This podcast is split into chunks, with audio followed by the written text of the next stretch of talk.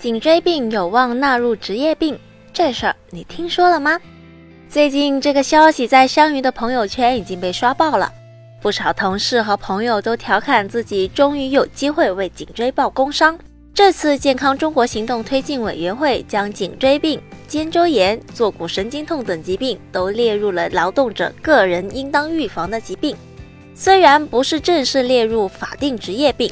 但这也说明，由于职业原因，不少人工作还没突出，颈椎就先突出了。大家常说十个上班族九个颈椎病，平日忙碌一上午之后，我们稍微转动颈脖，常常会感到一阵疼痛酸胀感，头晕眼花，有的甚至手指都会发麻。而这也正是颈椎给我们发出的超时工作信号。想要读懂信号。我们需要先了解颈椎病为什么会出现在我们身上。在临床医学上，根据颈椎病所表现出来的症状和受累的病灶部位，共分为神经根型颈椎病、脊髓型颈椎病、椎动脉型颈椎病、交感神经型颈椎病、颈型颈椎病、混合型颈椎病等六种类型。其中，以神经根型颈椎病、颈型颈椎病这两种最为常见。同时，颈椎病属于慢性退行性疾病，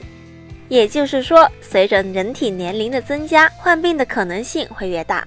临床上普遍认为，颈椎蜕变通常在二十五岁以后才开始。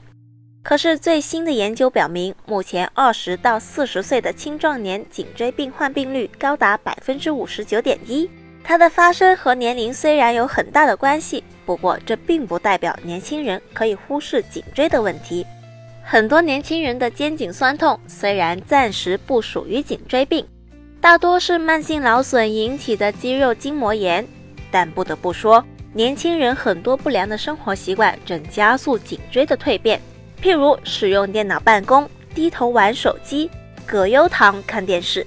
长期处于单一的姿势或姿势异常，颈椎附近的肌肉一直处于高度紧张状态。甚至不少人日常运动也仅有公司、学校到家的两点一线奔走，长期缺乏锻炼，这些常见的表现都是诱发年轻人颈椎病的重要原因。长时间的劳损积累导致颈肩肌肉不堪重负，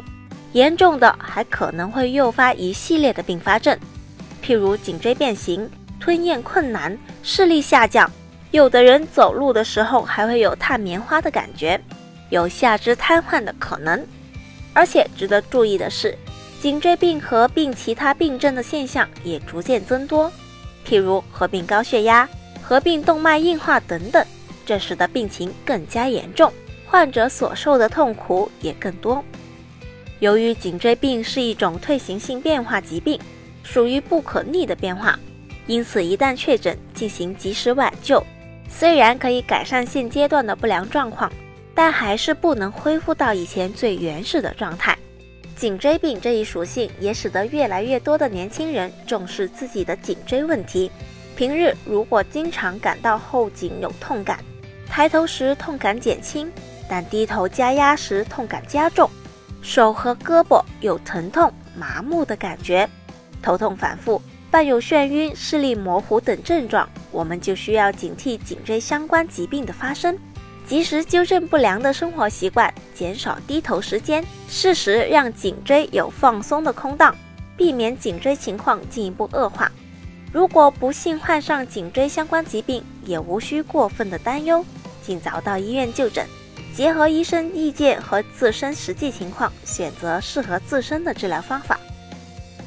颈椎健康从头做起。本期节目由三九健康网和景富康药业共同制作。